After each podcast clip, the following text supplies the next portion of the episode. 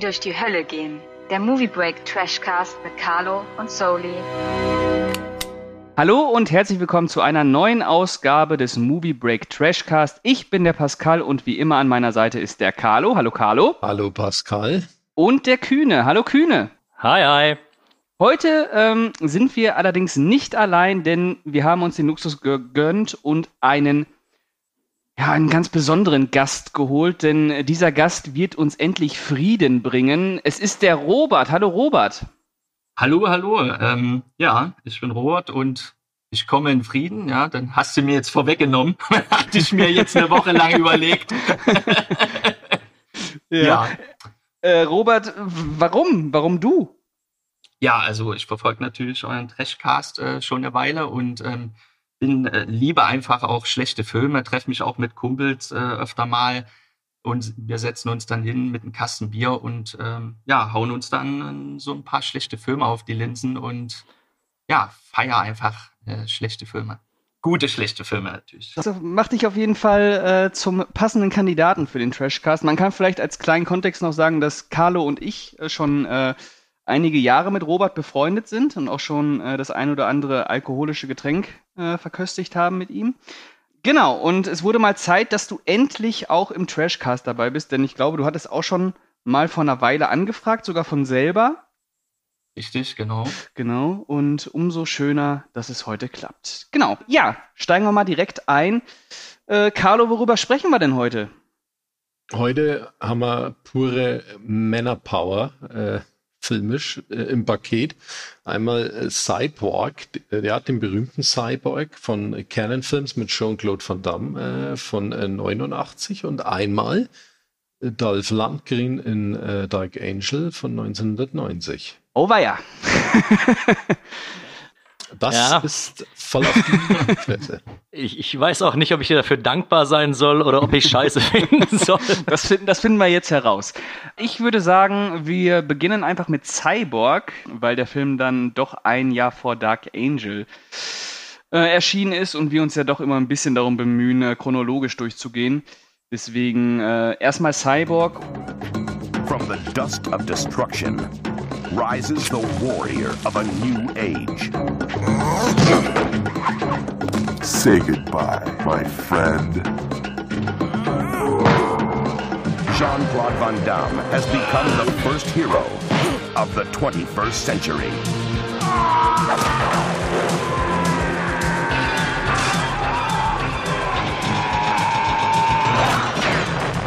Cyborg. Robert darf uns einmal kurz erzählen, worum es denn in diesem absoluten Actionbrett eigentlich geht. Ja, sehr gerne. Ähm, in der Welt nach dem atomaren Overkill sind die wenigen Überlebenden von einer tödlichen Seuche bedroht. Die letzten der alten Welt schicken einen weiblichen Cyborg, ein halbelektronisches Zwitterwesen, um das rettende Serum zu besorgen. Die Piraten unter der Führung des grausamen Fender sind ebenfalls an dem Heilmittel interessiert. In ihren Händen würde es die Zementierung der herrschenden apokalyptischen Zustände garantieren. Das glückliche Ende der Mission des Cyborgs wird durch Gibson, den Slinger, ermöglicht. Gibson hatte noch eine private Rechnung mit Fender, der seine Frau und deren Kinder töten ließ, offen. Dabei findet er sogar seine totgeglaubte Stieftochter wieder. Ja, das war's auch schon. Fast das alles, fast eigentlich den ganzen Film schon zusammen. Und die Inhaltsangabe spoilert ungemein. ja gut, aber der Film ist äh, über 30 Jahre alt. Ich finde, da darf man spoilern. Absolut. Ich glaube, wir müssen keine Spoilerwarnung aussprechen an der Stelle. Nee, nee. Äh, ja, äh, einiges los und äh, das kann man, glaube ich, äh, egal wie man zu dem Film steht, auch äh, ruhigen Gewissens sagen. Da ist einiges los. Ähm, ich glaube, wir fangen mal mit Kühne an. Kühne, wann hast du Cyborg das erste Mal gesehen und wie hat er auf dich gewirkt? Also der war damals in meiner Zeit, wo ich mir sämtliche Actionstreifen der Ende 80er, Anfang 90er nochmal reingezogen habe, so die Phase äh, Stallone, Schwarzenegger. Ich hatte aber nie so den Zugang zu Jean-Claude Van Damme, wobei ich äh, Sudden Death sehr, sehr gut damals fand, so als Heranwachsender. Aber im Zuge dessen habe ich natürlich dann irgendwann mit einem Kumpel mir die ganzen alten Action-Knaller besorgt, aus der Videothek ausgeliehen. Und da war dann Cyborg mit dabei. Und ja, wie wirkte er damals auf mich? Ähm, ich glaube, das ist einer der Filme, der ist, der gefällt mir beim zweiten Mal um einiges besser, weil ich dann andere oder andere Dinge in dem Film sehen kann, die mir dann Spaß machen. Ich fand ihn bei der ersten Sichtung relativ furchtbar, weil die Action war für mich nicht brachial genug. Äh, das sah eben alles so billig aus. nee, also hat mir damals, hat mir damals nicht, nicht wirklich okay, gefallen. Und Carlo? Mm, war ein Film, den habe ich, glaube ich, auf einen meiner allerersten DVD-Börsen irgendwann entdeckt und gekauft. Die gute alte MGM-DVD äh, mit nicht anamorphem Bild. Ähm, hatten tatsächlich vorher nicht irgendwo ausgeliehen oder im Fernsehen gesehen, aber ich wusste, dass es ihn gab, aber ich habe mir damals dann echt, kein Waschert, glaube ich, hat der 60 Mal gekostet oder so. Damals, wie es halt so in den Anfangszeiten von der DVD war. Ja, da habe ich den erstmalig gesehen. Mhm. Und, ja. Okay, und Robert? Ja, ich habe den tatsächlich in, in zarten Alter von 12, 13 Jahren gesehen. Ähm, das liegt daran, dass ich einen großen Bruder habe, der halt eben sich äh, solche Filme äh, konsumiert hat. Und ähm, als ich den das erste Mal gesehen hatte, ähm, habe ich den Film natürlich in dem Alter auch Bier ernst genommen, hatte da unter anderem vor den bösen Piraten da, vor allem von diesen, diesen Fender da einen mega Respekt und äh, ja, hab mir, hab mir in die Hosen gemacht vor ihm. Ähm, also der hatte das schon in dem Alter eine, eine beträchtliche Wirkung auf mich. Äh, vielleicht sollte man äh, nicht in zu jungen Jahren solche Filme schauen, ne? ähm, wenn man sie zu ernst nimmt. Äh, ja, aber so, so war das. Ja, okay. Ich hoffe, heute hast du keine Angst mehr vor dem. Nee, heute lache ich äh, sehr viel darüber. Heute hast du Ehrfurcht. Hatte. okay. Bei mir war es so, ich weiß gar nicht, wann Blu-ray da erschienen ist. Diese, ich glaube, die ist auch aus dieser Action-Kult-Reihe, oder Carlo? Kann das ja, die sein? Kam, die DVD kam noch mal raus. Ja. Also das war praktisch noch mal die alte MGM-Auflage. Ja. Aber ähm, NSM NSM, genau. Äh, hatte dann äh, irgendwann 2016 oder was mhm. äh, Mediabooks rausgebracht. Und da gab es den erstmalig als Blu-ray. Es gab aber auch dazwischen noch von diesem komischen Dings-Label da, äh, was früher Laser Paradise war, diesen Director's Cut, diesen sagenumwobenen. Richtig, ja, genau. Der kam da, glaube ich, noch ein oder zwei Jahre vor diesem NSM-Release äh, raus. Also äh, auf jeden Fall habe ich den äh, damals als Rezensionsexemplar von Movie Break bekommen, habe dann auch die Kritik geschrieben. Das war auch äh, recht passend damals, weil das auch wieder so eine Zeit war, wo ich mich so ein bisschen durch die Filmografien von den 80er Jahren Actionhelden äh, gewühlt habe und irgendwann stößt man halt auch zwangsläufig auf Cyborg, ob man will oder nicht. Ich fand ihn ja, er ist schon was Besonderes, würde ich sagen. ähm, auch besonders schlecht, muss man sagen. Aber einen gewissen Unterhaltungswert kann man dem Film nicht absprechen. Es ist eigentlich ein Paradebeispiel dafür, was, äh, was Trash sein kann, beziehungsweise sein muss. Und jetzt habe ich ihn zum Podcast natürlich nochmal gesehen und bin bei der Meinung eigentlich geblieben. Es ist echt ein übles Ding, aber irgendwie, ja, macht schon Spaß auch. Aber gehen wir doch mal ein bisschen näher darauf ein. Äh, Kühne, hast du irgendetwas Gutes über Cyborg zu sagen? Ja. also wir werden ja gleich noch auf diverse Szenen eingehen, die kompletter Schrott sind. Es ist, wie du schon sagst, es ist kein guter Film. Was den Film aber wirklich unglaublich spaßig macht, ist die Tatsache einfach zu sehen, wie er scheitert. Alleine dem Film beim Scheitern zuzugucken, bei, bei, bei so viel Unsinn, der da passiert und bei, bei bei so viel Unfassbaren macht es tatsächlich, es hat einen gewissen Unterhaltungswert und ich kann es auch verstehen, wenn man den so ein bisschen eben als Guilty Pleasure bezeichnet, weil nochmal, der wird bestimmt bei mir irgendwann nochmal laufen. Und alleine nur dann, wenn es eben so ist wie beim äh, Robert, dass du dich mit Freunden triffst und sagst, so, jetzt hier Kiste Bier und jetzt gucken wir uns mal scheiß Filme an. Weil, wenn man ganz ehrlich ist, genau so muss Trash aussehen. Ne? Das, das ist wirklich noch mhm. Trash in Reinkultur. Und das machte insofern Spaß. Und deswegen, meine Meinung über den Film an sich hat sich zu früher überhaupt nicht geändert. Aber ich kann ihn jetzt einfach mit komplett anderen Augen gucken und habe irgendwie, irgendwie habe ich Spaß dabei. Auch wenn meine Wertung mit äh, gerade mal vier von zehn Punkten natürlich Katastrophales hervorruft, aber Unterhaltungswert hat er. Ja, Carlo? Ja, also ich kann dem natürlich viel Gutes abgewinnen. Das war so klar. Ähm, ja, weil Cyborg ist so ein Produkt, das aus einem Produktionsdebakel von Canon entstanden ist. Gehen wir kurz darauf ein. Eigentlich war ja von Canon geplant, einen Spider-Man-Film zu drehen und eine Fortsetzung von Masters of the Universe. Mhm. Kostüme und Kulissen waren wohl schon alle äh, heran gebracht worden und, und aufgebaut und Geld floss wohl auch schon, äh, wie es dann äh, weitergehen soll in der Produktion. Aber irgendwo ist es dann gescheitert bei beiden Filmen. Ja, ich glaube, dass äh, Canon äh, Marvel und Mattel nicht bezahlen konnte. Ne? Auf jeden Fall eine finanzielle Geschichte mhm. gewesen, wo dann äh, die Produktionen wieder eingestampft wurden, aber es war ja alles da. Ja. Schon an, an Requisiten. Und dann hat man sich einfach gedacht, äh, machen wir doch äh, einen Film wie Cyborg mit den Materialien, die wir jetzt haben. Und so ist dann nach und nach äh, die Idee da für Cyborg entstanden und äh, man erkennt ja in, in, in Cyborg, wenn man mal genau hinguckt, so kulissenmäßig und, und kostümmäßig, dass da ja vielleicht, hm, könnte ja auch in einen He-Man-Film passen oder mhm. so. Äh, und ich finde, äh, diese Leistung einfach aus so gescheiterten Projekten so ein, so ein, so ein Riesenspaß äh, Teil da zu produzieren, äh, finde ich, finde ich beachtlich.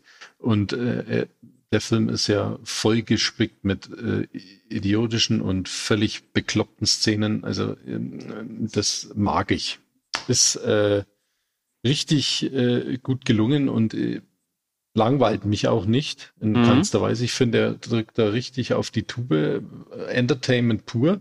Mhm. Bin, bin da äh, sehr positiv überrascht, was, was Canon da dann noch äh, daraus gezaubert hat. Also so einen richtig schönen, äh, äh, wirklich, da kann man mal von richtig Trash reden, so eine richtige Trash-Perle, die, die, die, die man mal gesehen haben sollte. Robert, du hast ja schon gesagt, äh, Guilty Pleasure. Dann bist du wahrscheinlich auch der Meinung, dass äh, das Scheitern von Cyborg eigentlich das Beste war, was diesem ja, Film passieren konnte. Richtig, also das ist ja auch, sagen wir mal, die Reihenform von Trash, wenn sich, wenn jemand ernsthaft gute Arbeit abliefern will und eben scheitert, ne? Also Sharknado oder so, das ist so aufgesetzter Trash, was man mal nebenher auch irgendwie wegflimmern kann. Aber das Besondere ist halt an Cyborg, dass er wirklich so strunzendoof ist ähm, und ja, äh, in vielen Dingen einfach scheitert, ähm, ja, dass er, dass er so viel Spaß macht. Ähm, Ne? Also den Albert Pion, also das Komische an Cyborg ist, der ist ja nicht, ich finde jetzt auch nicht alles total scheiße. Der hat zum Beispiel auch ein paar geile äh, Kamerafahrten äh, oder Kamerawinkel drin. Äh, auch mal ein paar coole Farbenspiele. Der Albert Pion, der ja eigentlich total verschrien ist, ähm, der unter anderem Nemesis noch gemacht hat. Das ist ja so dieser, ja, sagen wir mal, Regisseur, der viel Scheiße halt eben gemacht hat. Als das ist er eben verschrien. ähm, aber man kann immer wieder doch äh, so, ein, so ein bisschen Gestaltungswillen und, und Ansätze sind bei dem, bei, bei diesen Albert Pion durchaus immer, immer mal erkennbar.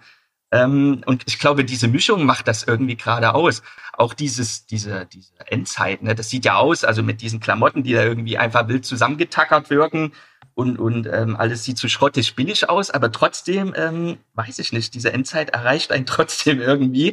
Ähm, und man bekommt trotzdem irgendwie ein Gefühl für, für so eine Zeit. Ne? Also es ist, es ist nicht alles scheiße, aber der scheitert natürlich in vielen Dingen. Ne? Also das fängt mit dem Dackelblick von, von, von äh, Jean-Claude an ähm, und, und hört, weiß ich nicht, mit dem, mit dem Wischmopp von, von Rolf Muller, Muller auf und mit dem, also überhaupt wurden die ja, ja, ja. Ich, wenn ich dich kurz unterbrechen darf. Reis Möller guckt aus wie Beastman in äh, He-Man.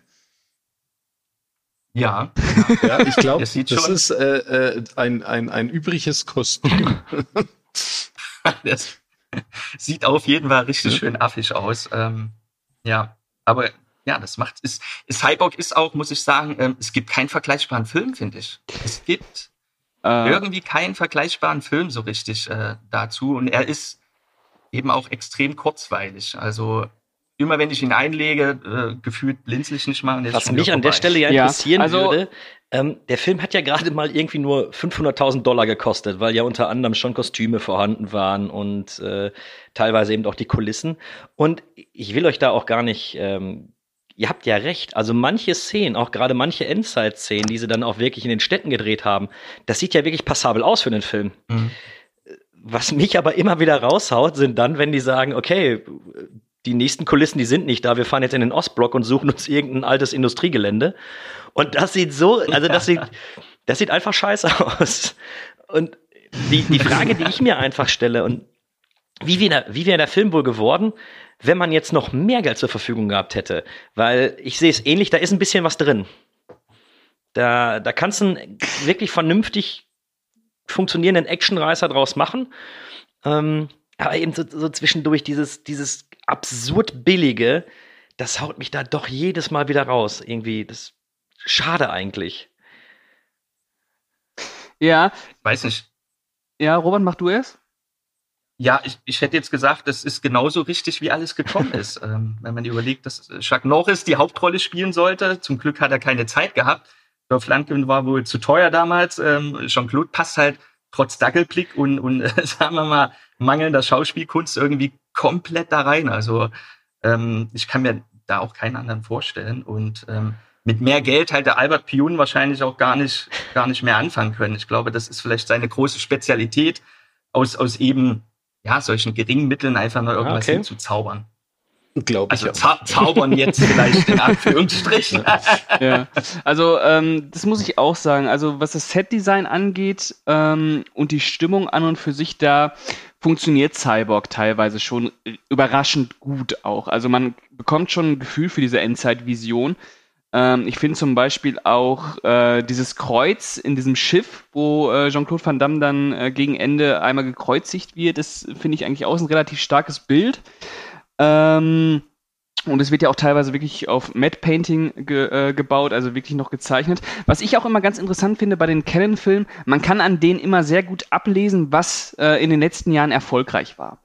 Und äh, Cyborg, ähm, ich glaube, da müssen wir nicht drüber streiten, ist ja auch irgendwo eine Mischung aus, ich würde sagen, ein bisschen Terminator ist drin, ich würde sagen, ein bisschen Mad Max ist drin und Carlo kann vielleicht auch noch den einen oder anderen Film nennen, äh, an denen sich äh, Cyborg bedient hat. Kann er? Ja, also du, wie, du, wie du schon sagst, da, da ist schon wieder, da steckt ein Haufen drin. Ne? Du hast ja. jetzt, jetzt so die, die wirklichen zwei genannt, die sich da so richtig herauskristallisieren. Ja, du kannst ja eigentlich sagen, bei Cyborg ist äh, äh, diese äh, Jean-Claude Van Damme eben, weil der ja so langsam auch im Kommen war zu diesem Zeitpunkt, und auch die, die, die Fight-Sequenzen äh, mehr so in dieses Bloodsport mhm. äh, ähm, äh, Teil da reingehen. Ich glaube, ich glaube, ich glaub, Bloodsport war davor, ne? Ja, Bloodsport stimmt, war, war davor, davor, ist ja, ja. 89 Cyborg. Ähm, dann sowas, also dass eben diese, diese äh, Kampfsportfilme äh, da Platz drinnen fanden, ja. auch in Cyborg. Äh, und ähm, ja, Action ist ist klar, ist eigentlich praktisch jeder Actionfilm aus den 80ern. Äh, ja, stimmt. Stil her. Ja, äh, das, was ja, das, das, was in war, einfach ja. ist da drin. Und ähm, ja, gut, äh, die Kostüme sind halt der He-Man irgendwo. Ja. Aber das ist jetzt e-, eher dem geschuldet, dass halt äh, das zur Verfügung stand und nicht, dass äh, hier wenig zitiert wird. Ja, pff, also wirklich hauptsächlich Terminator, Mad Max und, und, und Kampfsport. Ja. Das ist die, die Mischung von Cyborg. Ja. Genau. Ähm, ja, und ich finde, dass, dass das durchaus äh, seine Momente hat. Ähm, problematisch wird's halt nur ähm, deswegen, weil der Regisseur keine Action inszenieren oh, kann. Ja. Äh, da ist kein, keinerlei Dynamik drin. Also dieser allererste Kampf, äh, der sieht ja aus wie, weiß ich nicht, so habe ich früher auf dem, auf dem, äh, auf dem Spielplatz gekämpft. äh, und wenn die äh, Charaktere den Mund aufmachen. Äh, ich weiß nicht, also Kühne, du hast es ja schon erwähnt. Möchtest du vielleicht mal eine Beispielszene geben, wo du dir dachtest, ähm, der oh, Schluss, ja. Tatsächlich der Schluss, als die äh, gekämpft haben. Wobei ich da noch sagen muss, gerade im Endkampf, da ist noch zumindest ein bisschen Dynamik drin. Aber als dem Drehbuch einfach nichts anderes einfiel, als dass die Charaktere sich nur noch anschreien, also nur noch und die Antwort vom anderen war und darauf der andere, also dieses, das kam auch gar nicht so. Also ich weiß nicht, ob ihr das kennt. So, manchmal glaubst du den Leuten, dass die wirklich schreien und manchmal glaubst du, ja, das stand jetzt so im Drehbuch und deswegen macht er das jetzt. Und ich hatte wirklich das Gefühl, dass einfach dem Drehbuchschreiber nichts mehr anderes eingefallen ist. Und das fand ich so albern, dass bei jeder Szene, wenn das Gesicht kurz zu sehen war, die sich einfach nur noch anbölken. Ja, ja. Auch schöne ja, Zeitlupe. Die Zeitlupensequenzen, die waren eh doch Ja. nur dafür da, um irgendwie den Film länger zu machen. Weil da läuft einer einfach ja, auf 80 Minuten durch ein. Feld. Und das drehen wir jetzt in Zeitlupe. Warum? Hm, ja, das, das wissen wir jetzt auch nicht, aber das, das, es gibt mir Laufzeit. ähm, ah, aber eben genau das sind ja auch die Punkte, die ich vorhin meinte. Die sind scheiße und die sind schlecht. Aber die machen Bock. Also ich, ich habe mich Mhm. dabei, ich sehe Cyborg tatsächlich mehr als Komödie als als Actionbrett und äh, habe eben auch an solchen Momenten dann meinen Spaß. Und äh, Ja. Also, also wo ich mich immer königlich äh, amüsieren kann, ist in diesen Rückblenden. Wenn man äh, Jean-Claude Van Damme noch äh, mit seiner unfassbaren Frisur sieht. Äh, das, äh, also äh, unglaublich. Also das steht ja dem, dem Rolf Muller äh, in nichts nach, was da frisurentechnisch geboten wird. Ähm, Robert, hast du äh, noch, äh, wenn du jemanden irgendwie Cyborg schmackhaft machen müsstest mit einer besonders fragwürdigen Szene, hast du da, da was auf Lager? Ja, fragwürdige Szene, ähm, weiß ich nicht, aber es ist, ähm, Ich finde das alles der ganze. Film ist ja schon irgendwie so ein bisschen fragwürdig, aber ich würde es jetzt eher, äh, eher, weiß ich, es gibt genug äh, umgedreht ikonische Szenen halt da drin, ne? so wie wenn er ans Kreuz genagelt ist, etc. Ansonsten sind natürlich die Dialoge ähm, ähm, äh, furchtbar. Mir fällt jetzt gar kein Beispiel ein vor Schreck, ähm, ähm, aber ja, da habt ihr schon recht, wenn da der Mund aufgeht, dann, dann wird es Zappendusa. ähm, aber, aber ja, es gibt, gibt halt genug äh, Schauwerte, die richtig Bock machen. Also zum Beispiel auch der Soundtrack. Ich finde den Soundtrack total klasse, auch weil der irgendwie so ein bisschen mit seinen, äh, der, der kl- klingt zwar auch so billig struzig, ne? Mhm. passt aber voll rein von Kevin Bessinson oder so heißt er Mhm. wohl, der, der Kerl. Den habe ich aber auch vorher noch nie gehört und danach vielleicht auch noch nie. ähm, und ja, irgendwie ist der so abwechslungsreich und das streicht dann immer so die jeweilige Stimmung. Und äh, ja, und es streicht auch das Gekröle dann immer relativ dynamisch mit irgendwelchen Synthesizer-Tönen und Klängen. Äh, das bockt schon. Also ich muss zugeben, dass ich Ja. den Soundtrack so gut wie in jeder Szene komplett deplatziert finde. das Okay. ist, das ist, da ist dann auch eben so dramatische Musik, wenn eben den Zeitlupe durch ein Feld gelaufen wird. So.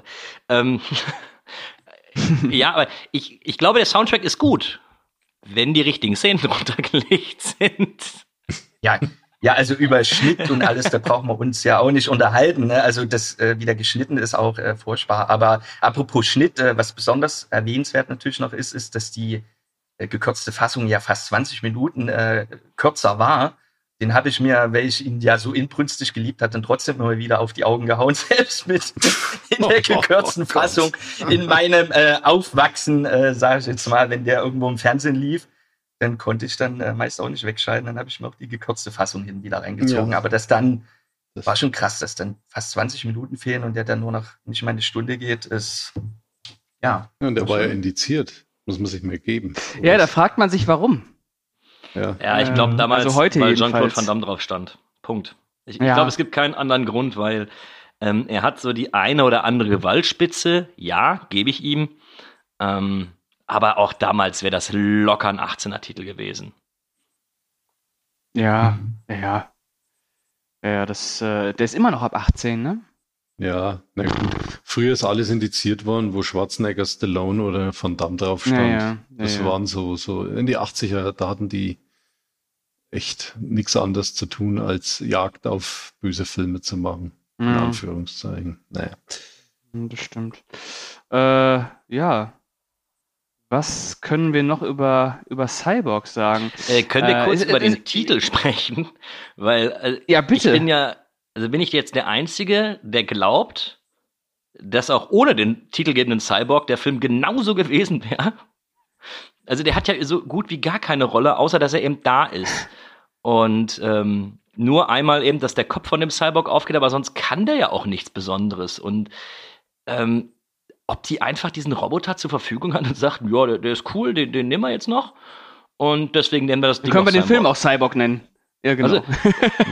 Also, nee, ich glaube, der hieß ja ursprünglich Slinger. Ne? Also ja. Slinger ist ja dann die Rolle auch von Jean-Claude Van Damme. Und ich glaube, Cyborg haben sie es vielleicht irgendwie aus markttechnischen Gründen genannt, weil es sich vielleicht irgendwie besser verkaufen lässt, weil unter Slinger kann man sich vielleicht irgendwie ja, nichts vorstellen. Ja, ja. Cyborg ist gerade so in dem Bereich der 80er mit den ganzen Sci-Fi, äh, was da alles kam, da wurde man vielleicht sofort hellhörig. Das haben wahrscheinlich so ein bisschen, Fall. ja, so ein kleiner geschickter Marketingzug war das, denke ich eher. Ja, auf jeden Fall. Also Cyborg juckt äh, den 16-Jährigen oder 18-Jährigen mehr als ein Film, der Slinger heißt. Jetzt zumal ist Slinger nicht die Übersetzung für Revolvermann. Hat, hat Jean-Claude Van Damme überhaupt einen Revolver? Ja. der ist doch, glaube ich, nur mit einem Messer bewaffnet.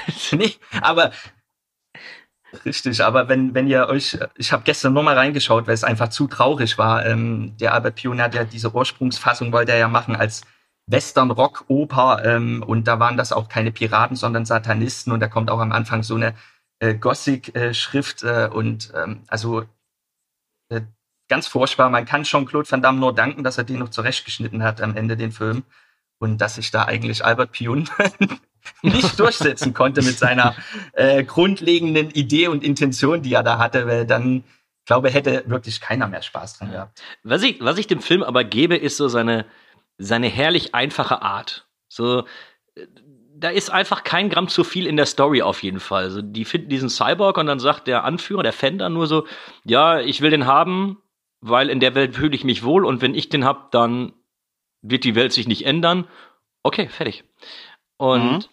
Das fand ich eigentlich ganz gut. Ich weiß nicht, ob ich diese Scheiße noch gebraucht hätte, diesen Nebenplot mit, äh, dass dann eben Jean-Claude Van Damme ihn jagt, weil der seine Freundin, Frau, waren die zusammen? Weiß ich nicht. Und dann mit der Stieftochter und sowas. Das, boah, das war auch so ein, ja.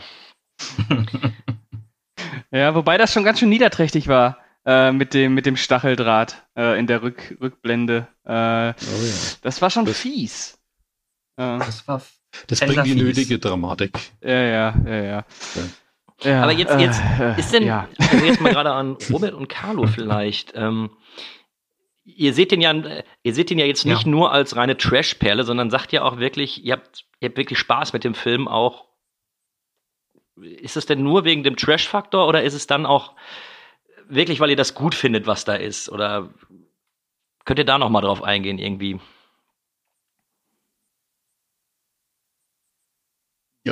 Also, äh, Robert, ich lass dich überlegen. Ich äh, versuche schon mal den Anfang zu machen. Ich wollte dir den Vortritt lassen. Danke. Ja, also ich kann äh, äh, äh, mit oberen Haupt behaupten, ich finde tatsächlich äh, Sachen gut da drin. Weil, wie ich ja schon anfänglich gesagt habe, äh, sowas da überhaupt äh, dann da hier auf die Beine zu stellen und so ein Ding einfach wieder durchzuziehen, so ein Film, und äh, man kann ja leider nicht in die Köpfe gucken von, von den Filmemachern. Meinen sie es jetzt wirklich ernst oder ist ihnen da äh, wirklich bewusst oder zielen sie da bewusst darauf ab, naja, jetzt mache ich mal ein wenig einen Scheiß. Jetzt, jetzt lasse ich mal die Sau raus. Irgend so, so, so ein B-Movie-Film äh, verkaufen würde sicher, wenn Geld werde ich damit auch machen. Jetzt mache ich mal Party hier. Also das wird mich immer mal interessieren. Oder, ne? Aber ich finde trotzdem, äh, er hat Momente, die, die mir in Erinnerung bleiben. Mhm. Und die ich seit all den Jahren abgespeichert habe irgendwie. Und äh, wenn ich irgendwo über Cyborg rede, äh, dann hast, hast du was zu erzählen. Und äh, da denke ich mir immer, na, dann hatte ich der Film ja irgendwo, hat er dich ja äh, abgeholt. Ja, weil es gibt durchaus Klassiker der Filmgeschichte, da kann ich mich an gar nichts mehr erinnern aber äh, die zählen als äh, zu den 20 besten Filmen aller Zeiten oder so zum Beispiel. Aber Cyborg, da war, da weiß ich sofort, ah ja, eben diese Stacheldrahtsequenz oder dieses Gebrüll oder äh, äh, das lustige Kostüm äh, von Ralf Möller oder äh, sind, sind so ja. Sachen, äh, da sage ich, jawohl, den Film, den mag ich irgendwie. Der hat auf seine Art und Weise äh, alles richtig gemacht. Äh, den, den kannst du immer wieder gucken und äh, wenn du, wenn du Filme immer wieder gucken kannst, dann kann ja nichts wirklich Schlechtes dabei sein. Ja, oder es ist halt ja. besonders schlecht, ne? dass man Ja. es immer wieder sehen möchte, weil man es nicht glauben ja, das kann. auch, das ist, äh, Ist so eine Mischung wahrscheinlich, ne? Das ist so, ja, es, es, es gibt halt solche Filme. Es ist das Cyborg nicht der einzige, da gibt es natürlich noch mehr Beispiele. Nein, nein, klar. Aber äh, das ist so, so, so, ein- so ein richtiger äh, Champions League-Film in der, in dieser Kategorie, ja. Also, Ja, da, da kann ich Carlo nur beipflichten, eben mit diesen ikonischen Szenen, die er hat. Also mir fällt da auch immer die Kreuzszene zuerst ein. Mhm. Äh, die ist so Panne, aber auch äh, die brennt sich trotzdem so ein, den, den Van Damme da hoch ans Kreuz genagelt und äh, schreit. Wie sind die da überhaupt rangekommen? Ja, gute Frage. Aber ja, ähm, feiere ich auch total ab. Und wie gesagt, hatte ich vorhin schon mal erwähnt, also es gibt so Sachen, die ich auch wirklich ernsthaft gut finde, wie den Soundtrack, wie äh, auch so Ansätze, äh, wo der Gestaltungswille, sage ich mal, vom, von dem Regisseur Albert Pion da irgendwie noch, noch erkennbar durchscheint. Ähm, ja, das ist so diese Mischung einfach. Ähm, na, der ist auch so konsequent einfach. Der ist so dumm, der ist so, die, die wetzen die eigentlich die ganze Zeit krölen die nur, schärfen ihre Messer oder spannen ihren Bizeps an und das irgendwie 80 Minuten lang. Mehr, mehr passiert da nicht und, und, und äh, tollen da übers Fabrikgelände, hauen sich gegenseitig vor die Mappe. Das ist irgendwie, ich weiß nicht, es ist irgendwie, ja. Ich habe die Szene vergessen, wo die zwei Minuten da sitzen und alle in diesem Schiff nur die Messer wetzen. Oh, als ob die keine anderen Hobbys haben. Die sitzen da in diesem Boot. Ja, was mache ich denn jetzt? Ja, ich schärfe jetzt mein Messer. Und dann geht die Kamera weiter und dann sitzen da neun Piraten in diesem Boot und schärfen. Die. Oh ja, okay, ja, die, die war gut. Das hat Ja. mich auch sehr, sehr amüsiert. Ja. Also für mich ist es eben die Mischung aus eben Ansätzen und, und die wirklich gelungen sind und eben dem totalen Scheitern, die dem Film zu was irgendwie absolut Besonderem machen. Ja, man darf nicht vergessen, dass ähm, auch schlechte Filme was Denkwürdiges haben und äh, dass im Scheitern ja auch immer eine gewisse Faszination zu erkennen ist, wenn es, wenn es interessant scheitert und äh, oder unterhaltsam scheitert. Und ich finde, ähm, Cyborg ist, äh, wie Kühne schon gesagt hat, durchaus auch ein Film, den man äh, in einem gewissen Jahresabstand immer mal wieder gucken kann, weil er dann doch äh, sehr besonders darin ist, wie er auch scheitert. Denn äh, ja, als, als reinrassiger Trash-Film hat er natürlich ähm, gute Ansätze, an denen er dann einfach auch scheitert, so wie es äh, sein muss, wenn man sich einen Trash-Film anguckt. Und äh, ich finde, mit diesen Worten können wir jetzt äh, unsere Fazits abgeben. Fazite? Fazits? Ich weiß nicht. Ja, darf ich noch, darf ich noch einmal kurz zu äh, Carlo und Robert sagen? Tatsächlich, wenn ihr das so erklärt, kann ich das voll und ganz nachvollziehen, auch die teilweise komischen Bewertungen, die ihr da abgegeben habt. Ähm, Gebe ich euch. Also von dem, von dem Standpunkt aus, den, den ihr da seht, ich, ich glaube, wir sind da alle vier gar nicht so, so weit weg von. Und äh, jetzt kann ich es aber nachvollziehen. Das hatte mich einfach nochmal interessiert. Und das wollte ich nochmal kurz von meinem Fazit Dann sagen. bitte weiter, Kühne. Ja, also wie gesagt, äh, in meinen Augen ist Cyborg wirklich, wirklich, wirklich kein guter Film geworden.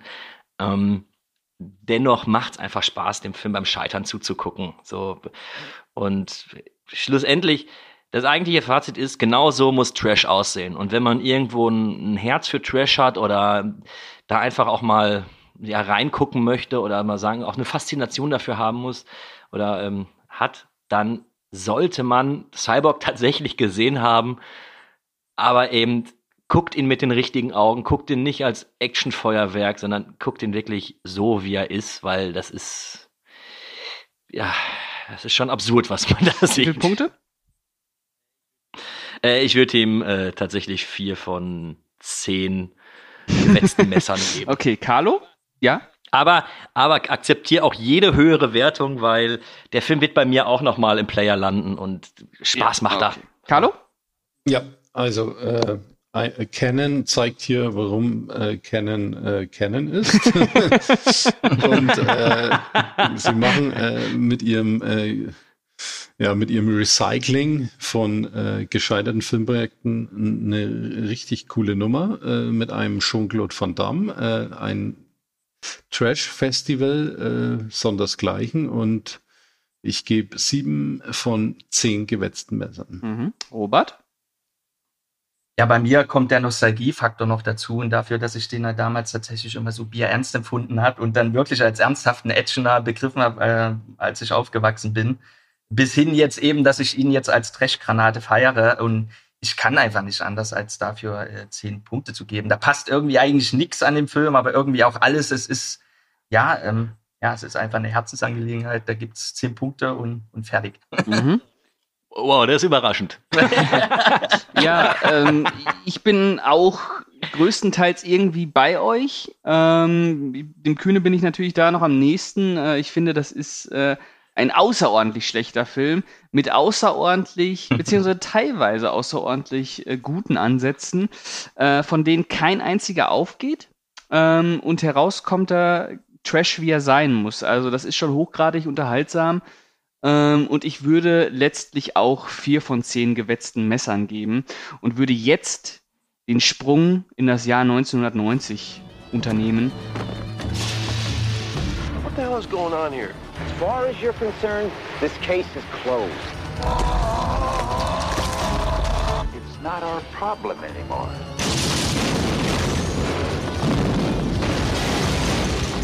I've had a bad day.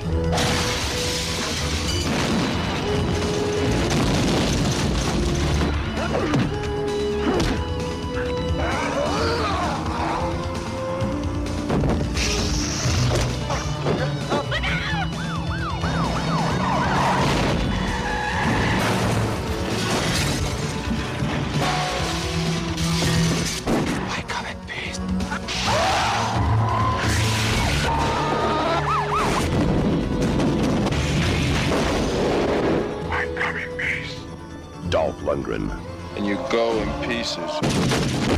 Dark Angel. Und da darf Carlo einmal sagen, worum es denn da eigentlich geht. Ja, gerne. Also ich zitiere von äh, Movie Break die Inhaltsangabe. Der Polizist Jack Kane, gespielt von Dolph Lundgren, wird gemeinsam mit dem FBI-Agenten Erwood Smith auf eine bizarre Mordserie angesetzt, die anscheinend mit dem Diebstahl einer größeren Menge Heroin in Zusammenhang steht. Im Zuge ihrer Nachforschungen kommen die beiden ungleichen Gesetzeshüter mit einem außerirdischen Drogendealer in Konflikt, der von einem intergalaktischen Polizisten verfolgt wird. Geil. Es klingt aber geil. Ja, ja es ist, klingt geil. äh, es klingt geil. Okay. Ähm, Carlo, du darfst jetzt mal anfangen und mal kurz erzählen, wann du diesen Film das erste Mal gesehen hast und äh, wie hammermäßig geil du ihn damals schon fandest. Ja, also da habe ich tatsächlich äh, Erinnerungen an äh, meine Kindheit, irgendwo im Nachtprogramm auf Vox oder so, äh, müsste ich den das erste Mal gesehen haben. Ich weiß, äh, dieser intergalaktische Drogendealer hat mir irgendwie bisschen Angst eingejagt, weil er immer so weiße Augen hatte. Und äh, aber es war ja zum Glück Dolph Lundgren da, ja, der ihn ordentlich in den Arsch getreten hat. Und dann war auch in, meiner, in meinem, in meinem äh, Kind-Dasein äh, alles okay. und äh, ich fand ihn äh, damals ziemlich cool. Und äh, er war aber natürlich geschnitten, auch zu dieser Zeit, weil er war ja, glaube ich, auch so ein äh, Indizierungskandidat damals. Mhm. Noch. Mittlerweile ist er ab 16 ja. und äh, wieder frei. Ja, und äh, ich habe ihn jetzt seitdem zweimal noch gesehen, jetzt gestern wieder zur Vorbereitung für den Podcast und äh, er ist gewachsen in äh, meiner ja, filmischen äh, Ansicht. Mhm. Dann habe ich Hoffnung. okay. Ja. Okay.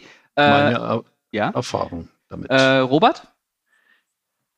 Ja, ich habe den auch ähm, gesehen, ja, als, als äh, Jugendlicher damals das erste Mal und habe den auch äh, ziemlich gefeiert, äh, alleine wegen den ja, Sachen, die da alle drin vorkommen. Da ist ja alles so reingepackt, was irgendwie cool war, ne? Äh, also allein die CDs, die da rumfliegen als, als Mordwaffe und solche Sachen.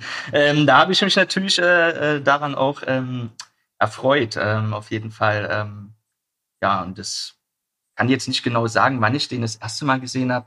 Könnte sicherlich auch mit, mein, mit meinem Bruder gewesen sein, der eben auch solche Filme damals gefeiert hatten, eben älter war als ich und dadurch wurde ich relativ zeitig, sage ich mal, ähm, ja, mit der Muttermilch der Actionfilme äh, großgezogen. Mhm. Äh, Kühne?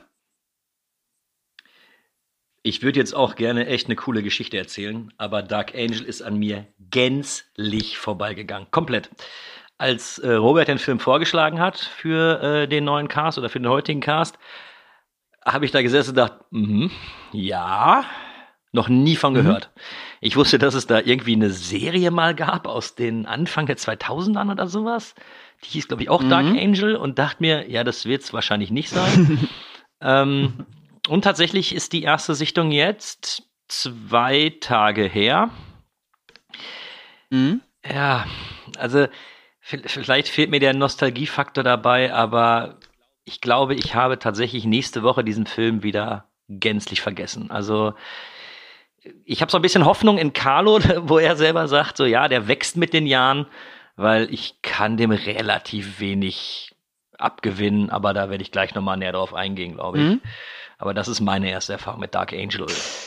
Ja, ähm, bei mir ist es jetzt auch zwei Tage her. Ähm, da hatte ich auch meine Erstsichtung. Allerdings hat mir der Film ähm, schon was gesagt im Vorfeld. Ich glaube, Robert, du hast ihn äh, mit mir zusammen damals in Berlin gekauft, oder? Ja, da habe ich mir das D-Book Genau, genau, genau. Äh, da war er dann auch mal wieder äh, kurze Zeit äh, Thema für mich, ähm, hat sich dann aber doch nicht ergeben. Ähm, und äh, ja, jetzt habe ich ihn gesehen und äh, bin nicht traurig drum, denn ich muss sagen, ich mochte den ganz gerne. Ähm, was, ich fange direkt mal an, ich steige mal direkt ein, äh, schon allein an der Story liegt, die ich eigentlich ziemlich gut finde.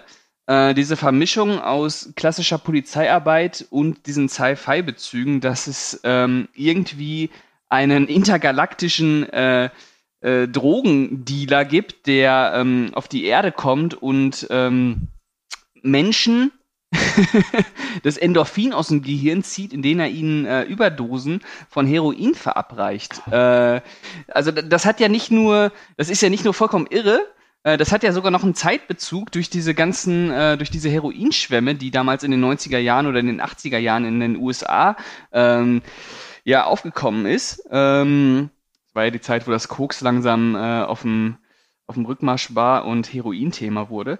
Äh, das ist ein ganz interessanter äh, zeitgeschichtlicher Bezug auf einmal, der natürlich für vollkommenen Bullshit äh, missbraucht wird. Aber ich finde die Geschichte so geil, dass da irgendwie äh, von einem fremden Planeten äh, jemand geschickt wird, weil es auf seinem Planeten verboten ist, äh, Endorphin zu, äh, ich weiß gar nicht, extrahieren.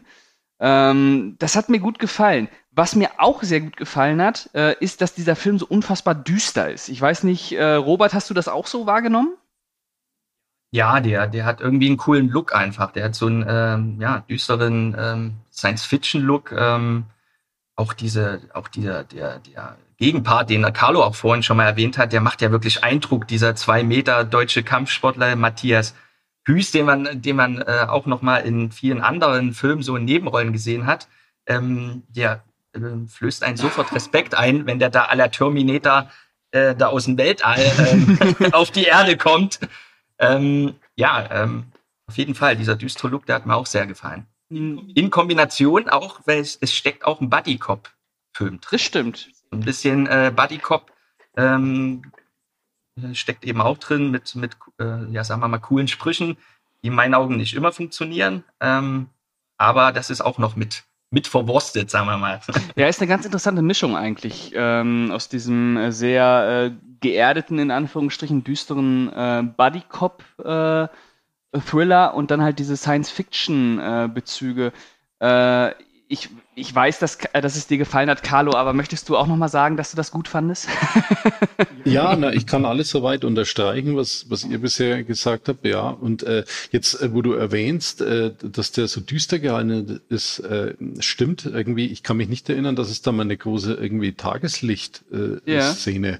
gab. Also er ist wirklich äh, äh, tief schwarz gehalten und äh, hat auch ein wenig so diesen ja, diesen typischen äh, New York City Look der 80er, wo du denkst, äh, die Stadt wäre ein Endzeit-Szenario. Äh, also richtig, äh, richtig dreckig, schmutzig. Mhm. Aber so waren ja eben auch die, die Actionfilme da in, in, in, den 80ern immer mit, diesen, mit dieser Kulisse. Und äh, dieser, dieser Mix äh, aus Science Fiction, äh, 80er Jahre Actionfilm und Buddy Movie ist äh, selten, sage ich mal, dann trotzdem äh, so in Erscheinung getreten. Also da haben sie wirklich nochmal 1990 alles wild ineinander gewürfelt und äh, haben dann halt eben Dark Angel daraus gemacht. Und ja, und was ihr bisher schon äh, erwähnt habt, das kann ich so unterstreichen. Also diese Dinge und, gefallen mir auch. Und man muss ja auch wirklich sagen, äh, bevor Kühne gleich abhaten darf, äh, dass, dass hier wirklich äh, auch große Namen am Werk waren. Also man muss ja, der, der, die Kamera war von Mark Urban, der die Fliege zum Beispiel und Videodrome gefilmt hat. Äh, die Musik war von äh, Jan Hammer, Jan Hammer, ist ein Tscheche, Jan Hammer vielleicht, keine Ahnung, der die Musik äh, zu Miami Vice gemacht hat. Und am Drehbuch hat halt auch noch der David Köpp mitgearbeitet, der zum Beispiel äh, Carlitos Way und äh, Jurassic Park geschrieben hat. Äh, beziehungsweise das Drehbuch bei Jurassic Park adaptiert hat. Also, das sind ja wirklich große Namen. Der Regisseur, dieser Craig R. Baxley, der ähm, hat auch noch den ein oder anderen semi-bekannten Actionfilm gemacht mit Stone Cold und äh, Action Jackson, wobei Action Jackson wahrscheinlich sein berühmtester ist. Aber das sind ja schon Namen, mit denen man arbeiten kann. Ähm, Kühne, was sagst du zu dem Film? Hm, was anderes. Ja. Okay. Nein, also, also, ja. Den düsteren Look fand ich gut. Und mhm. irgendwie, als ich die Story ich hatte das gar nicht so mitbekommen, weil ich mich auch im Vorfeld bis zur Sichtung gar nicht damit auseinandergesetzt habe, habe ich im ersten Moment gedacht, cool. Finde ich, also so, so abgespaced das Ganze klingt, ja, gib mir das, will ich sehen, kann, kann gut funktionieren. Und ja, ihr habt recht, da ist echt viel drin. Aber dann darf der Film nicht 88 Minuten gehen, weil alles, was sie da reingebrettert haben, das hat für mich alles gar keinen Impact, weil es alle, alles irgendwie so, so halbherzig reingeworfen ist. Also, wir reden davon, das Ding ist 88 Minuten lang. Jetzt wird Dolph Lundgren äh, eingeführt, der eine tragische Geschichte hat, weil sein Partner erschossen wird.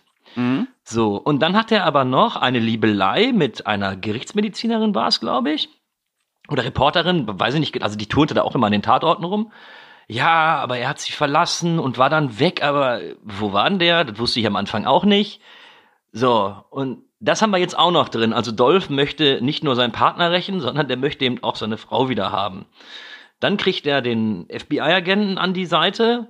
Ja, die müssen sich jetzt aber auch erstmal kennenlernen, damit das überhaupt auch alles funktioniert und damit dieser Buddy-Aspekt auch funktioniert. Ich erwähne nochmal, wir haben nur 88 Minuten und damit hättest du kompletten Film, der auch gut und gerne etwas länger geht, noch voll machen können. Jetzt kommt noch ein, äh, jetzt wird erstmal nur ermittelt was mir am Anfang auch viel zu lange gedauert hat. Ähm, dann finden sie die CD, dann müssen sie hier wieder hin und ja, da sind, dann habe ich fünfmal die gleiche Szene wie der, wie das Alien den Leuten dann eben die, die Endorphine daraus. Ne? Es war identisch die gleiche Szene, ohne Spannung oder sonst irgendwas. Und mittlerweile habe ich eine Stunde rum mit allem, was so halbherzig reingeworfen ist, was mir, boah, ich war richtig, richtig müde. Ich glaube sogar, ich bin eingeschlafen. Um aber dann und da muss ich wirklich was Positives über den Film sagen, äh, der Showdown macht Spaß. Also mhm. die, der komplette Schluss, ich sag mal so nach der ersten Stunde, hat mir durchaus Spaß gemacht und das war auch wirklich mit einer der Gründe, warum ich nicht sagte, so ich muss jetzt erstmal eine Pause von dem Film machen, sondern ich wachte wegen einer Explosion auf, guck mir das an, so oh, das gefällt. Hab also wieder zurückgespult und äh, dann nochmal weitergeguckt. Und das, das rettet den Film. Also wenn der in seine, in seine Action reingeht und in sein, ja schon fast debiles, bescheuertes von der Story her, macht der Film wirklich, wirklich Bock. Aber die erste Stunde, das ist alles so in meinen Augen lieblos reingeknallt, äh, wenig Substanz dahinter, alles so angerissen. Und ich dachte mir, ach komm, jetzt kommt zu Potte, jetzt, ey, wir haben Dolph da drin. Dolph ist nicht dafür bekannt, ein guter Schauspieler zu sein. Der muss seine Ex-Freundin nicht zurückhaben. Der, der muss Leute umbringen. Punkt. Und das, das passiert mir zu spät. Mhm. Also äh, ja, der ist auf jeden Fall überladen und äh, sicherlich nicht äh, sonderlich äh, gut ausgearbeitet in seinen ganzen Handlungssträngen. Allerdings finde ich die erste halbe Stunde eben auch schon so wirkungsvoll, weil die ja erstmal äh, alleine über die Atmosphäre kommt. Ich kann das verstehen, Kühne, du bist ja eher jemand, der es ein bisschen zackiger braucht. Ähm, allerdings mochte ich den Film dann auch äh, so als äh, ja, aufgrund seines, seines Großstadtfeelings, äh, dass er da so ein bisschen versucht einzufangen. Ähm, kann ich aber durchaus verstehen, dass einem das zu langsam ist, weil es dann eben doch ähm, viele Ansätze gibt, die der Film dann eben, wie du schon gesagt hast, relativ halbherzig äh, fallen lässt. Allerdings mochte ich die Ausgangslage schon zu sehr in Verbindung mit dieser allumfassenden Düsternis, dass der Film mich dann doch äh, über seine gesamte Laufzeit von nicht einmal 90 Minuten ähm, sehr gut packen konnte. Ähm, Robert, wie siehst du das? Ich muss äh, ehrlich sagen, dass er bei mir auch ein bisschen gelitten hat. Mhm.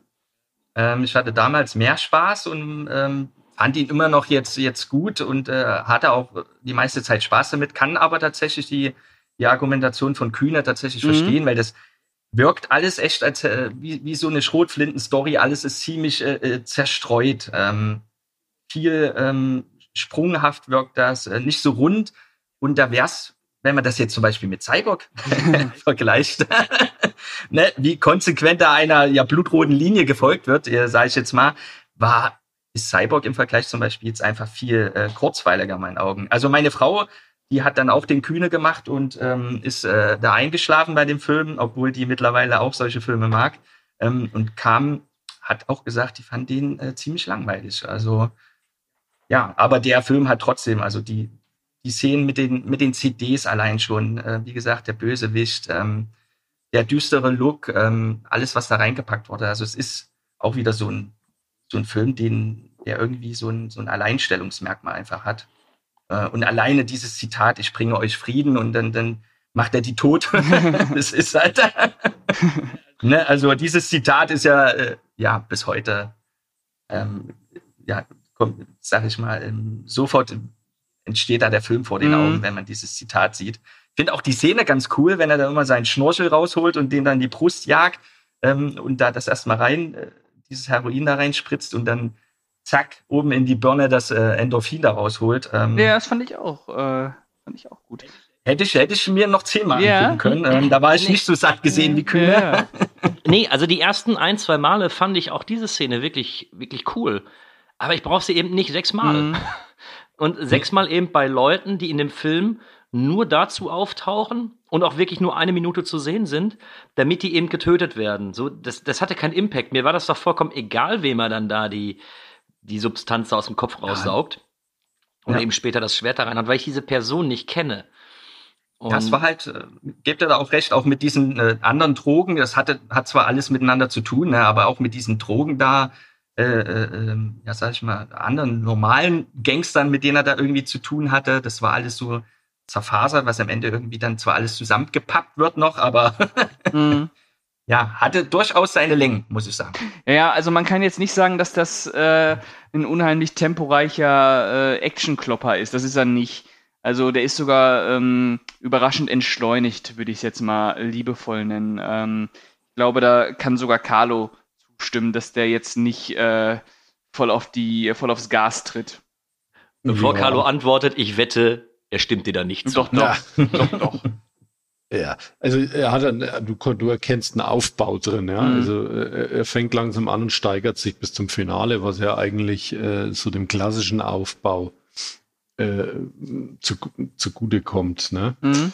Ähm, zwischendrin hat er ja schon so ein paar Action-Passagen und Schießereien und, und Explosionen, halt so, so das Standard-Prozedere.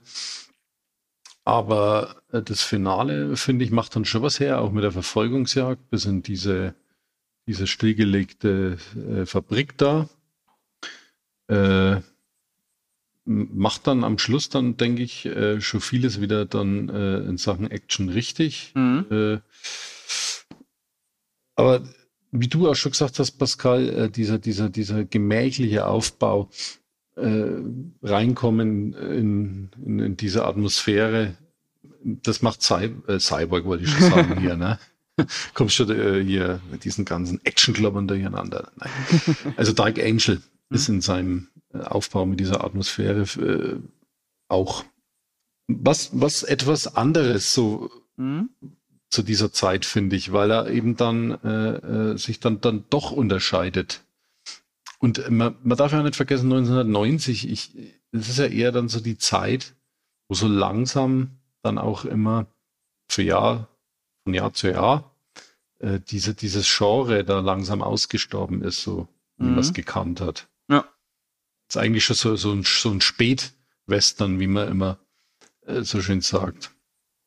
Ja. Also Ich, ich finde ihn aber trotzdem unterhaltsam, weil ich ja mit dieser, mit dieser langsamen Atmosphäre ja auch was anfangen kann. Ja, ja. Und, und Da bin ich, da bin ich bei dir.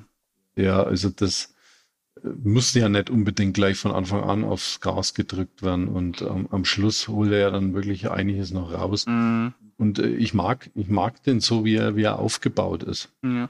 Ja gut, also es geht mir nicht darum, dass die von Anfang an auch äh, voll auf die 12 geben müssen. Hab ich, ihr kennt mich, da habe ich überhaupt nichts gegen. Aber äh, das wäre gar nicht notwendig gewesen. Aber dieses, ich kann diese, diese Liebe, die ihr dafür habt, nicht nachvollziehen, weil ich finde, das ist wirklich einfach alles reingeschmissen und viel zu viel. Also ich habe auch während des Films beispielsweise den intergalaktischen Kopfgeldjäger komplett vergessen. Der ist auch einfach, der ist kurz da, um zweimal zu schießen und sich dann aufzulösen. Also das erfüllt in meinen Augen irgendwie alles keinen Zweck und ich habe nichts gegen ein langsames Story, äh, Storytelling, auch bei einem Actionfilm oder so. Aber dann sehe ich es doch ein bisschen mehr wie Robert, dann auch bitte mit einer, äh, mit einer roten Linie und nicht mit einer Shotgun. Hier frisst das jetzt und guck, wie du das alles zusammensetzt und am Ende hoffen wir mal, dass wir da so halbwegs eine Geschichte hinkriegen, wo das jetzt alles so reinpasst. Ja. Ja. Wie stehst du zu Dolph Lundgren? Boah, ja, da, nee, ja, nicht so. Ich bin jetzt kein großer Fan von ihm. Ähm, ich glaube, ich kenne sogar gar nicht mal so viele von äh, viele Filme mit ihm. Gut, die Expendables-Reihe oder eben die äh, Universal Soldier oder den Universal Soldier, den ersten. Äh, aber dann hört es auch schon fast auf. Also Dolph Lundgren gehört für mich schon fast irgendwie zu diesen übersehenen äh, Action-Schauspielern, die ich gar nicht so verfolgt habe weil ich aber auch immer das Gefühl hatte, dass da nie so wirklich was richtig Geiles drumrum gekommen ist. Also es gibt ja viele, die auch hier sagen, Red Scorpion oder Punisher sollen, sollen wirklich gut sein. Mhm. Die würden mich auch noch interessieren, aber so, so alles, was danach kam und was ich dann auch mal gesehen habe oder ausschnittweise gesehen habe, habe ich auch so gesagt, so, ja, pff, ja, okay. Also gehört für mich nicht zu der A-Riege der, der Action-Schauspieler von früher. Mhm. Und Robert, was sagst du zum Dolph? Ja, Dolph ist, äh, ist sicherlich äh, kein, kein äh, guter Schauspieler, aber er, er ist eine Kante. Das ist so eine richtige äh, charmante Kante. Also ich mag den total gerne sehen und alleine mit, mit seiner Rolle als Drago in, in Rocky 4 hat er sich natürlich in, in mein Herz geboxt und da kommt er auch nicht so schnell wieder raus. Ähm, das ist, ja, der, der ist einfach, ähm, ja, wie soll ich sagen, also Universal Soldier, da trifft er ja dann mit, ist auch noch ein Top-Film mit ihm, ähm, mit äh, Jean-Claude Van Damme spielt er da ja zusammen. Ähm, ich finde schon, dass er da äh, schon immer mal ein, ein, ein gucken gelassen hat, aber natürlich ist er dann in dieser B-Movie-Schiene ähm, da auch total versandet, ne, später. Also, ja. Ja. aber ich sehe ihn trotzdem immer gerne. Also Ja. ich finde ihn sehr, sehr charismatisch, auch wenn er natürlich ein reduziertes Meme-Spiel hat. Ähm, Ja, gut. aber der, ja, ich sehe ihn einfach gerne und Das hat Arnold auch. okay. Ähm, Ähm, ja. Aber um den Film wirklich zu retten, das was Carlo sagte, ich finde, der Film nimmt nicht nur richtig Fahrt auf ab der Verfolgungsjagd, die dann ja auch eben dann in der äh, Finalschauplatz in dieser Fabrik äh, endet, sondern ei- im Endeffekt habe ich dann für mich festgestellt, der Film nimmt für mich richtig Fahrt auf, wenn Dolph endlich die fette Knarre hat. äh, da, da sind die ja noch in diesem Waldstück, wo er dann mit dieser, mit der Knarre, mit den Explosionsgeschossen aus dem äh, von dem intergalaktischen, ich kann es kaum aussprechen, intergalaktischen äh, Kopfgeldjäger da noch, wo er dann damit rumschießt und alles in die Luft fliegt und da hat mich der Film gehabt. Mhm. Also das war auch der Moment, da bin ich aufgewacht, guckte und er schießt und es explodiert alles. Spul zurück, ich bin wieder da. ähm, und das gebe ich dem Film. Also der rettet sich am Ende hin doch noch. So, das, das, da, da gebe ich dem auch mehr Schauwerte als eben am Anfang. Also ich, das macht für mich jetzt nicht den, den Film wirklich richtig gut oder aber da, da bin ich dann so ein bisschen mehr mit in meinen Frieden gegangen, wo ich sagen kann, hey, ja, okay, gebe ich ihm, das war wirklich gut und wenn das Drehbuch eben vorgeschrieben hat, dass das am Anfang eben so, so gemächlich laufen soll, okay, aber der Schluss war stark. Mhm. Ja, ja. Gut. Ähm, hat noch jemand was? Sonst würde ich fast schon zum Fazit kommen. Naja, vielleicht auch hier die Frage, ähm, War der jetzt indiziert oder war der nur ab 18? Der war indiziert. Aber war der indiziert? Ja, ja. Was sagt ihr dazu? War es auch nur, weil Dolph Lundgren drauf stand? Ja, mit Ja, ja. Sicherheit. Äh, Hm. ich weiß nicht mal, ob das damals überhaupt ein 18er gewesen wäre. Vermutlich. Ja, eigentlich nur die eine Szene, wo er, wo er eigentlich das Heroin Ja. einspritzt. Und äh, das ist eigentlich die einzige Szene, die irgendwie Ja, verfänglich ist. ja. Äh, Ja gut, wenn er dem die fetten Schwerter da immer in den Kopf reinwämst, so würde ich als Gewaltakt auch noch durchgehen lassen. Aber Ja. ob, ob die Indizierung da dann daher muss, weiß ich nicht. ich glaube. Der Gewaltgrad ist, ist ja nicht so explizit. Ein paar äh, Szenen, wo die CDs äh, durch die Gegend fliegen und äh, manche im Hals getroffen werden und so. Das ist vielleicht noch, wo du dann Ja, stimmt. sagst, äh, okay, äh, jetzt habe ich äh, äh, wieder wegen so einen Härtegrad, wo man sagt, hm, Ja, 18 der wird doch auch, der wird doch auch später aufgespießt, der Bösewicht, ne? Ja. ja, Das war doch auch noch so Ja, wahrscheinlich ist es, ist es ein, damals ein 18er gewesen und heute vollkommen zu Recht nach Neuprüfung äh, ein 16er. Ne? Ja, ja. Also hätte man bei Cyborg auch machen können. ja. Ja, da will man eventuell die junge Generation vorbewahren, sowas zu sehen. Stimmt. Das ist, Ein pädagogischer Effekt hinter. Ja. Ja gut, ähm, dann würde ich jetzt sagen, wir kommen einfach mal zum Fazit und eben hat, wer hat denn eben angefangen? Äh, Kühne, ne? Dann fängt jetzt mal, Ich fängt jetzt mal angefangen. Carlo an. Okay, Fazit. Also, ich hatte wieder äh, tolle 90 Minuten mit Dark Angel. Äh, äh, kurzweilig, äh, actionreich, äh, atmosphärisch und äh, mit schönen äh, One-Linern äh, gespickt. Und ich gebe ihn sieben von, ja, was geben wir denn? Sieben von zehn Heroin, intergalaktischen Heroinspritzen. So. Okay, äh, Robert? Ja, also trotz, äh, ich finde, wie gesagt, dass er mittlerweile ähm, nicht frei von Längen ist, aber der hat einfach ein ungemeines Alleinstellungsmerkmal und ähm, ist irgendwie mit diesen CDs als Waffen nach wie vor, ähm, finde ich den ähm, immer noch cool und, und fetzig und lässt da in, den, in diesen Schauwerten nicht nach und die, die Action ist einfach äh, richtig gut gemacht. Also wenn es kracht, dann, dann eben auch richtig mit dem, mit dem klasse Showdown auch. Deshalb, ähm, ja, eine wackelige 7 von 10. Mhm. ich hatte jetzt schon Angst, dass da wieder eine 10 kommt. Nein, nein, aber der war damals bei mir höher, höher im, im Rang, sagen wir es mal so. Mhm. Hat ein bisschen gelitten.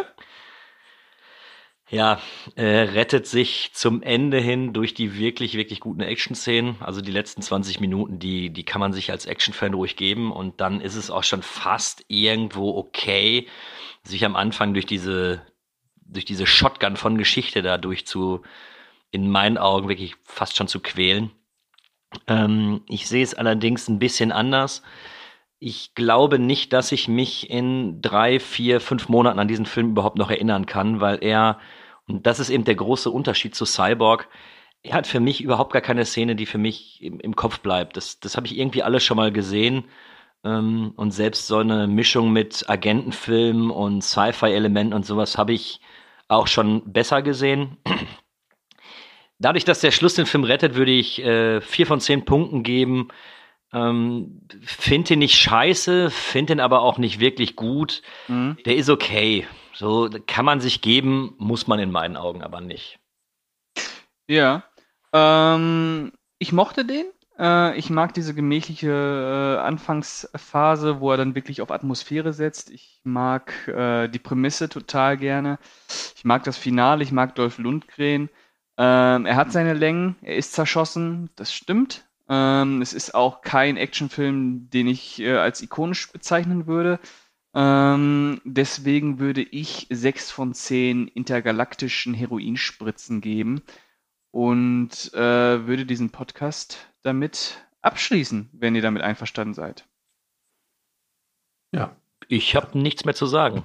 Gut. Außer noch mal die. Au- Doch, eine Frage habe ich noch. Der Film heißt doch auch I Come in Peace, also ich, ich bringe euch Frieden. Sagt das nicht auch der, äh, das Alien bei den Simpsons in der, ähm, in der Akte X-Folge? War das darauf Ja, ein Bezug ja. oder? Pff. Okay. Möglich. Ihr wisst nicht, wir können das auch gerne rausschneiden. Möglich, keine Ahnung. Habe ich auch keine Ahnung. Ja. Mit Simpsons bin ich jetzt auch nicht so. Wenn die Hörer das wissen, Bewandert. bitte antwortet mal darauf. Das, das würde mich nochmal interessieren, ob das vielleicht eine Anspielung auf Dark Angel war, wobei ich es fast nicht vermute, weil, glaube ich, der Film zu Nee. egal dafür Ich ist. glaube, ich komme in Frieden ist auch äh, schon im Science-Fiction-Genre vorher eine gängige Begrüßung von Aliens gewesen. Ähm, Genau. Gut. Ja, dann ähm, würde ich mich erstmal bei unserem Gast bedanken. Robert, vielen Dank. Ja, sehr gerne. Hat äh, viel Spaß gemacht äh, mit euch. Ich hoffe, du findest, äh, ich hoffe, du findest nochmal Zeit, um äh, irgendwann dem Trashcast nochmal beizuwohnen. Sehr, sehr Mhm. gerne. Also Ähm, hätte ich richtig Bock drauf. das ist schön. Äh, bist wieder herzlich eingeladen. Ich spreche auch einfach mal für Kühne und Carlo. Äh, Doch, Ähm, sehr gerne. Und hm? äh, es ist ja auch so, es ist ja nicht so, dass die Filme jetzt auch Kernschrott waren. Also sie hatten ja was. Und Ja, ja. dementsprechend, äh, wenn du wieder eine halbwegs gute Filmauswahl findest, Robert, dann ist es durchaus okay. Bist ein sympathischer Typ. danke, danke. Kann ich euch allen auch nur zurückgeben. Schreib uns, Robert, wenn du wieder was hast. Sehr schön. genau. Ähm, bei Kühne und bei Carlo bedanke ich mich natürlich auch. Und ähm, bevor ich das Wort an euch abgebe, ihr müsst dann gucken, wer sich als erstes und wer sich als letztes äh, verabschiedet, ist mir dann auch egal, ähm, möchte ich äh, mich nochmal bei allen Zuhörern bedanken. Ähm, den, den Podcast oder beziehungsweise die ganzen Movie Break Podcasts, die findet ihr auf diversen Seiten, von Spotify bis YouTube. Ihr wisst es, ihr habt sie gefunden, ihr hört sie gerade. Ähm, wichtig wäre vielleicht nur auf äh, Twitter, Instagram und Facebook ein Like, ein Abo dazulassen, vielleicht auch einen Kommentar. Da würden wir uns sehr freuen. Und äh, dann würde ich sagen, bis zum nächsten Mal. Und das erste Wort gebe ich an Kühne. Ja, es war mir eine Freude. Ähm, auch wenn die Filme jetzt bei mir nicht ganz so gut weggekommen sind, hatte ich äh, zumindest bei Cyborg meinen Spaß dabei. Ähm, Robert, auch mit dir war es sehr schön. Gerne wieder. Und äh, bedanke mich bei allen Zuhörern. Freue mich aufs nächste Mal, weil äh, ich darf die Filme nächste Mal auswählen. Und äh, es wird bissig, sage ich mal. oder, oder anders ausgedrückt, es wird ein echtes Highlight. Äh, Freue ich mich sehr drauf und Oh äh, bis zum nächsten Mal. Ja, ich mache weiter. Ich sage jetzt einfach ganz kurz äh, Tschüss, danke fürs Zuhören. War wunderschön mit euch, Robert. Ich hoffe, du kommst bald wieder und äh, bis bald. Ja, ähm, vielen Dank auch nochmal für die Einladung. Ähm, hat, wie gesagt, sehr viel Spaß gemacht. Und ja, ich würde sagen, wir, wir gehen in Frieden. Ne?